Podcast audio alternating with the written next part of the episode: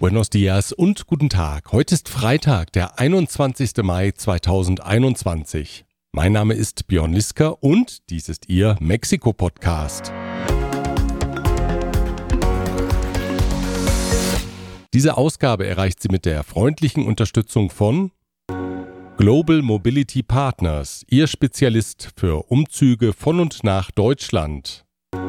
German Center Mexiko, Büros, Beratung und Netzwerke unter einem Dach. Von Wobesser Isiera, Ihre Anwaltskanzlei mit einem spezialisierten German Desk. ICUNet Group, wir beraten, trainieren und begleiten Ihr Unternehmen und Ihre Assignees interkulturell weltweit. Rödel und Partner, Ihre maßgeschneiderte Wirtschaftskanzlei. Divers und inklusiv ist der Titel dieser Ausgabe und das nimmt Bezug auf die Charta für Diversität und Inklusion, die die AHK Mexiko jetzt vorgestellt hat. Über das Thema spreche ich mit Wiebke Baumann von der IC-Unit Group. Natürlich spielen der Wahlkampf und aktuelle Umfragen eine Rolle und wir blicken auf ein neues Kapitel in der schier unendlichen Geschichte um das Präsidentenflugzeug der mexikanischen Regierung. Das sind einige der Themen in dieser Ausgabe, die sie auch mit der Unterstützung der folgenden Firmen erreicht. Klöme.com, der Spezialist für IEC-Elektrokomponenten im Bereich Automatisierung und Energieverteilung. Evonik, ein weltweit führendes Unternehmen der Spezialchemie. König und Bauer Latam, Maschinen und Services für die Druck- und Verpackungsindustrie. Kernliebers, der globale Technologieführer für hochkomplexe Teile und Baugruppen mit den Schwerpunkten Federn und Standsteile. Die Links zu den Homepages finden Sie auf mexikopodcast.info. Los geht es mit einer überraschend positiven Meldung. Rekordverdächtig zugelegt haben nämlich die ausländischen Direktinvestitionen im Land. Im ersten Quartal 2021 flossen knapp 12 Milliarden US-Dollar nach Mexiko, fast 15 Prozent mehr als im selben Zeitraum des Vorjahres. Wirtschaftsministerin Tatjana Cloutier, die am gestrigen Donnerstag den Medien die Zahlen präsentierte, wies darauf hin, dass ein solcher Wert seit Beginn des Investitionsregisters nicht verzeichnet wurde, seit 1999 also. Die Zahl drücke das große Vertrauen in Mexikos Wirtschaft aus, sagte die Politikerin, die auch darauf hinwies, dass Mexiko damit gegen den Trend liege. Denn bei der jüngsten UN-Konferenz zu Handel und Entwicklung hätten die Experten prognostiziert, dass die weltweiten Direktinvestitionen in diesem Jahr um 10 Prozent sinken werden. 59 Prozent der registrierten Investitionen sind Reinvestitionen. 22 Prozent entfallen auf den Kapitalfluss zwischen Unternehmen und 19 Prozent sind Neuinvestitionen.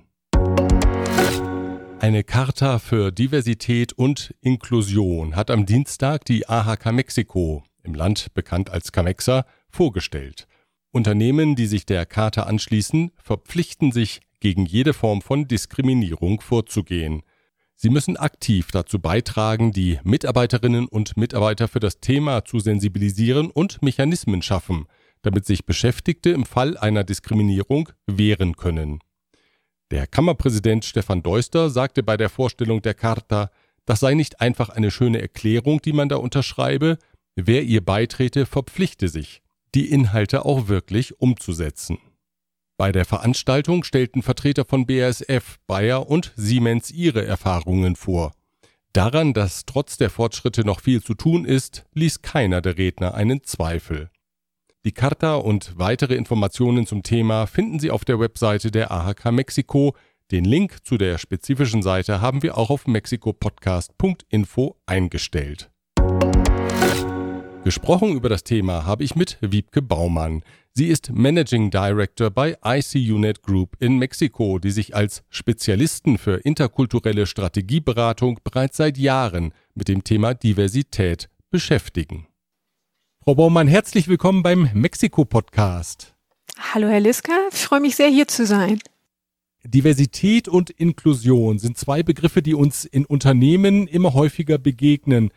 Aber wie so oft bei solchen Begriffen hat jeder seine eigene Definition. Erklären Sie uns doch bitte noch einmal, was die Begriffe eigentlich genau meinen. Sehr gerne und ich finde das durchaus sinnvoll, erstmal diese Definition herzustellen. Ähm, Im Business-Umfeld gibt es eine sehr spannende Aussage von Barry Williams, die aus dem Englischen übersetzt ungefähr so lautet, Diversität bringt Menschen ins Unternehmen und Inklusion hält sie dort. Das gibt uns mal eine erste Idee davon, was gemeint ist. Im Klartext bedeutet Diversität im Übrigen viel mehr als die Gleichstellung von Frauen. Das hören wir sehr oft. Aber wir bei der ICUNet, wir arbeiten seit 20 Jahren mit der Dimension ethnische Zugehörigkeit und Nationalität. Allerdings gibt es insgesamt sieben Diversity Dimensions. Da gibt es eben die Gender und Gender Identity, also Geschlechts- und Geschlechtsidentität Dimension, auch die der ethnischen Zugehörigkeit und Nationalität aber auch Religion und Weltanschauung, auch sexuelle Orientierung, Alter, körperliche und geistige Fähigkeiten und seit dem letzten Jahr die soziale Herkunft, ein Thema, das bestimmt auch in Mexiko interessant ist, sind Diversity-Dimensionen. Da, wo Diversität auf Unterschiede blickt, geht es bei Inklusion darum, einen Schritt weiter zu gehen. Da geht es darum, diese unterschiedlichen Personen in Teams zu integrieren und wirklich aufzunehmen, so dass sich die Person und das Team gut fühlen und das eine Einheit wird. Diverse Teams, das ist ein Prozess, brauchen häufig länger, um zu fliegen. Aber wenn sie fliegen, tun sie das normalerweise höher, weil sie innovativer sind und besser performen können. Das ist ein schönes Bild mit dem Fliegen. Das Fliegen wird aber nicht klappen ohne Bewusstsein. Wie lässt sich denn in der Praxis das Bewusstsein in den Unternehmen dafür schaffen, dass Inklusion wichtig und auch positiv für die Umsetzung der unternehmerischen Ziele ist? Das geht erstmal über einen Business Case. Für Unternehmen ist immer die Bottomline wichtig. Also warum soll ich Diversität einführen? Wie wirkt sich das auf meine Bottomline aus? Und da gibt es viele Studien.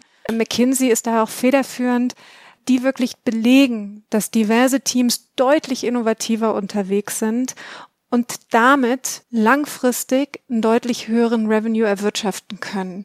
Diese Zahlen liegen so bei um die 10 Prozent, was den Revenue angeht. Und das ist erstmal eine erste Begründung, warum ich das als Unternehmen überhaupt in Betracht ziehen sollte.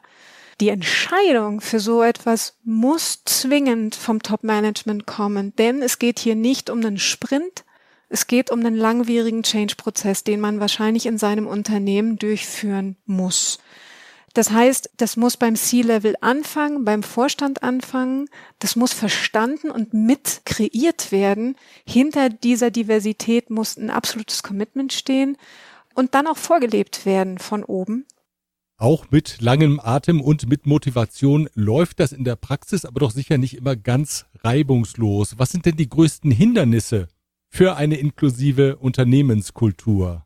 Also am Anfang in der Entscheidungsphase, dass ich das überhaupt erstmal umsetze, da muss man wirklich auf seiner Komfortzone aussteigen und wahrscheinlich auch ein paar Ängste überwinden. Ängste wie, mein Gott, der Prozess ist lang, wollen wir diese Ausgabe machen? Wollen wir uns dazu committen? Wollen wir Ressourcen dafür einsetzen? Das heißt, hier muss der Business Case für das spezielle Unternehmen klar sein und überzeugend sein. Die Ängste können aber auch darauf beruhen, wie werden unsere Mitarbeiter darauf eingehen, wenn wir eine höhere Fluktuationsrate haben, weil wir nicht auf Akzeptanz stoßen. Äh, wie gehen unsere Kunden damit um? Das heißt, da muss man ganz bewusst mit umgehen, das anhören und schauen, wie mache ich das für mein Unternehmen rund. Und wenn es dann im Prozess ist, dann muss man sich einfach bewusst sein, dass es von der Top-Management bis zur letzten Mitarbeiterebene viel Unterstützung braucht, und das ist nicht nur im Sinne des Mindsets, sondern auch im Sinne von Strukturen. Ich kann zum Beispiel einen körperlich behinderten Mitarbeiter einstellen, muss dann aber eben schauen, dass ich die Strukturen schaffe, dass er auch tatsächlich integriert und inkludiert im Team arbeiten kann. Sagt Wiebke Baumann. Sie ist Managing Director bei ICUNet Group in Mexiko. Der Wahlkampf geht in die letzte Runde. Bekanntlich werden am 6. Juni viele wichtige politische Ämter neu vergeben, darunter 15 Gouverneursposten und das gesamte Bundesparlament. Nachdem zunächst alles auf einen Erdrutschsieg der Regierungspartei Morena bei den Parlamentswahlen hingedeutet hatte, scheint der Rückhalt für die Partei von Präsident Andrés Manuel López Obrador zuletzt gelitten zu haben. Das von El País beauftragte Institut Simo Consulting rechnet nicht damit, dass Morena ihre Mehrheit im Parlament verteidigen kann. Die Partei werde nach der Wahl auf Koalitionspartner angewiesen sein, so das Institut.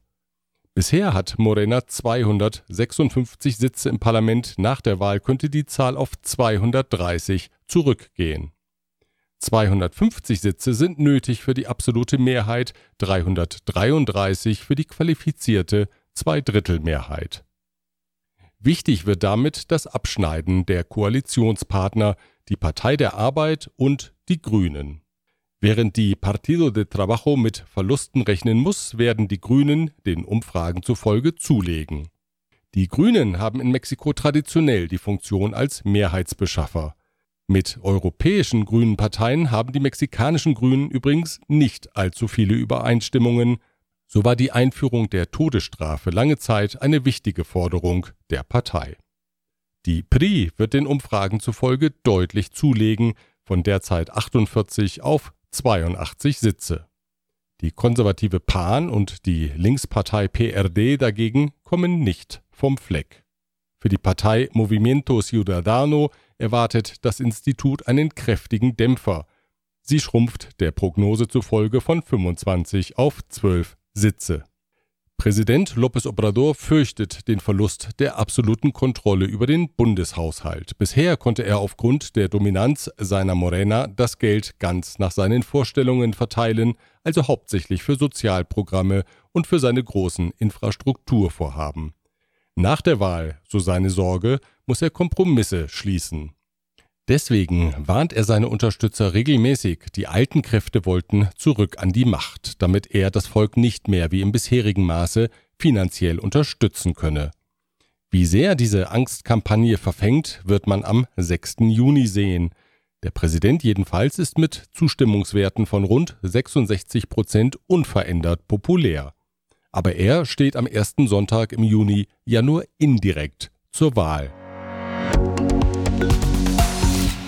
Einige Ausprägungen des Wahlkampfes in der vergangenen Woche waren, nun ja, gewöhnungsbedürftig. Im Bundesstaat Guanajuato errichtete der PAN-Kandidat Ricardo Villarreal eine symbolische Mauer zwischen dem von seiner Partei regierten San Miguel de Allende und dem von der Morena regierten benachbarten San José Iturbide.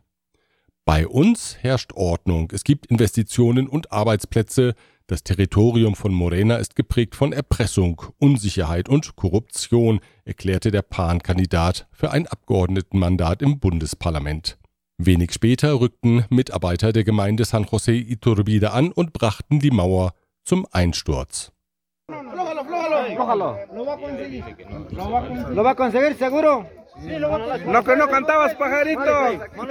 In einem Ortsteil von San Cristóbal de las Casas in Chiapas hängten Indigenas der Volksgruppe Sozilis einen lokalen Politiker, zumindest symbolisch.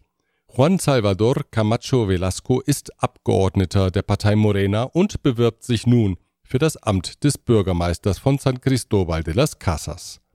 Handyaufnahmen zeigen, wie dem Politiker ein Strick um den Hals gelegt wird, keine Attrappe, sondern ein fester und funktionierender Strick. Gelockert wird die Schlinge um seinen Hals erst, nachdem er zustimmt, den Männern 300.000 Pesos zu zahlen. Später wird er durch die Straßen geführt, die Aufnahmen zeigen, wie ihm seine Brille aus dem Gesicht genommen und zertreten wird. Der Politiker hatte im Wahlkampf 2018 versprochen, für den Stadtteil Cuxtitali Geld für die Erneuerung der Wasserrohre zu beschaffen. Passiert sei nichts, kritisieren die Anwohner, deswegen habe man ihn jetzt bestraft. Flüchtig ist derzeit, Stand Freitag früh, der Gouverneur von Tamaulipas, Francisco Garcia Cabeza de Vaca. Der Politiker der PAN wird von der Generalstaatsanwaltschaft beschuldigt, in die organisierte Kriminalität und Geldwäsche verwickelt zu sein. Auch soll er öffentliche Gelder für den Kauf von Grundstücken umgeleitet haben. Die Ermittler können auch auf Unterlagen von US-Behörden zurückgreifen, die den Gouverneur offenbar ebenfalls im Visier haben. Unklar ist, ob Cabeza de Vaca überhaupt festgenommen werden kann oder Immunität genießt.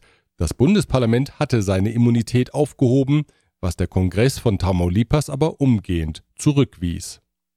Im Februar hatte es die ersten Berichte über Untersuchungen gegen den Politiker gegeben. Das Vorgehen der Staatsanwaltschaft ist ungewöhnlich. Traditionell müssen Gouverneure, wenn überhaupt, erst nach Ende ihrer Amtszeit mit Konsequenzen ihres Handelns rechnen. Die Frage, wie Mexiko mit Lithiumvorkommen umgehen soll, will die Regierung mit der Unterstützung Boliviens beantworten. Beim Besuch von Boliviens Präsident Luis Arce in Mexiko im vergangenen März habe man vereinbart, eine gemeinsame Arbeitsgruppe einzurichten und auf die bolivianische Expertise beim Thema Lithium zurückzugreifen, sagte Präsident López Obrador jetzt. Bolivien setzt auf eine staatliche Kontrolle bei der Lithiumförderung. Nur bei der Verarbeitung sollen private Unternehmen aus China und möglicherweise demnächst auch aus Baden-Württemberg zum Zuge kommen, allerdings mit einer Minderheitsbeteiligung. Ein großes Lithiumvorkommen wird seit 2010 im mexikanischen Bundesstaat Sonora mit Beteiligung der kanadischen Bacanora Minerals und der chinesischen Ganfeng Lithium erschlossen.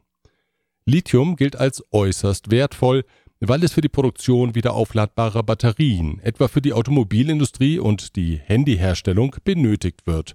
Bei technischen Fragen werden die Ingenieure aus Bolivien übrigens nur eingeschränkt helfen können.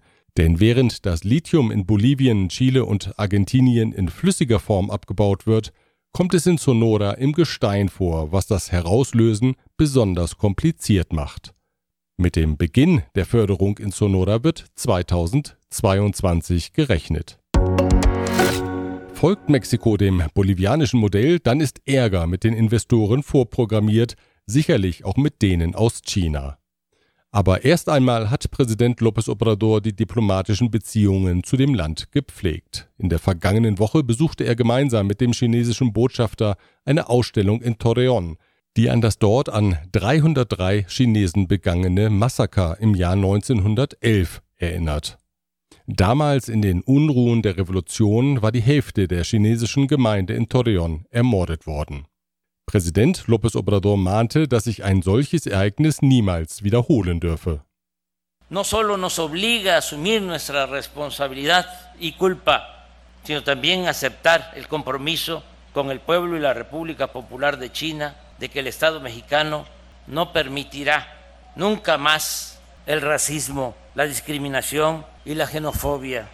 Er nutzte den gemeinsamen Besuch mit dem chinesischen Botschafter auch, um China für die Unterstützung während der Covid-19-Pandemie zu danken.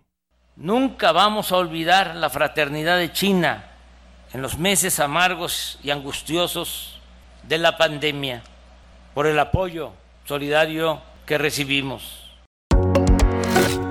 Mexikos Regierung macht einen neuen Versuch, die Präsidentenmaschine zu verkaufen. Seit Amtsantritt im Dezember 2018 versucht Präsident López Obrador, das ungeliebte Flugzeug vom Typ Boeing 787 Dreamliner zu veräußern. Bisher ohne Erfolg. Zwischenzeitlich gab es eine landesweite Lotterie, deren erster Preis ursprünglich das Flugzeug sein sollte, was sich dann aber als Schnapsidee herausstellte. Stattdessen erhielten die Gewinner Geldpreise. Das Flugzeug blieb im Präsidentenhangar. Helfen soll nun die UN-Unterorganisation UNOPS, die auf Projektmanagement und Infrastrukturvorhaben spezialisiert ist. Vielleicht gelingt es den Experten, das Flugzeug für umgerechnet 115 Millionen US-Dollar an den Käufer zu bringen. Grund zum Optimismus gibt die Homepage der Organisation. Dort steht We help people build better lives. Und wie schön wäre das Leben doch für Mexikos Präsidenten, wenn die unendliche Flugzeuggeschichte endlich ein Ende fände und die Maschine auf ewig aus Mexiko abflöge. Schmeißt schon mal die Turbinen an.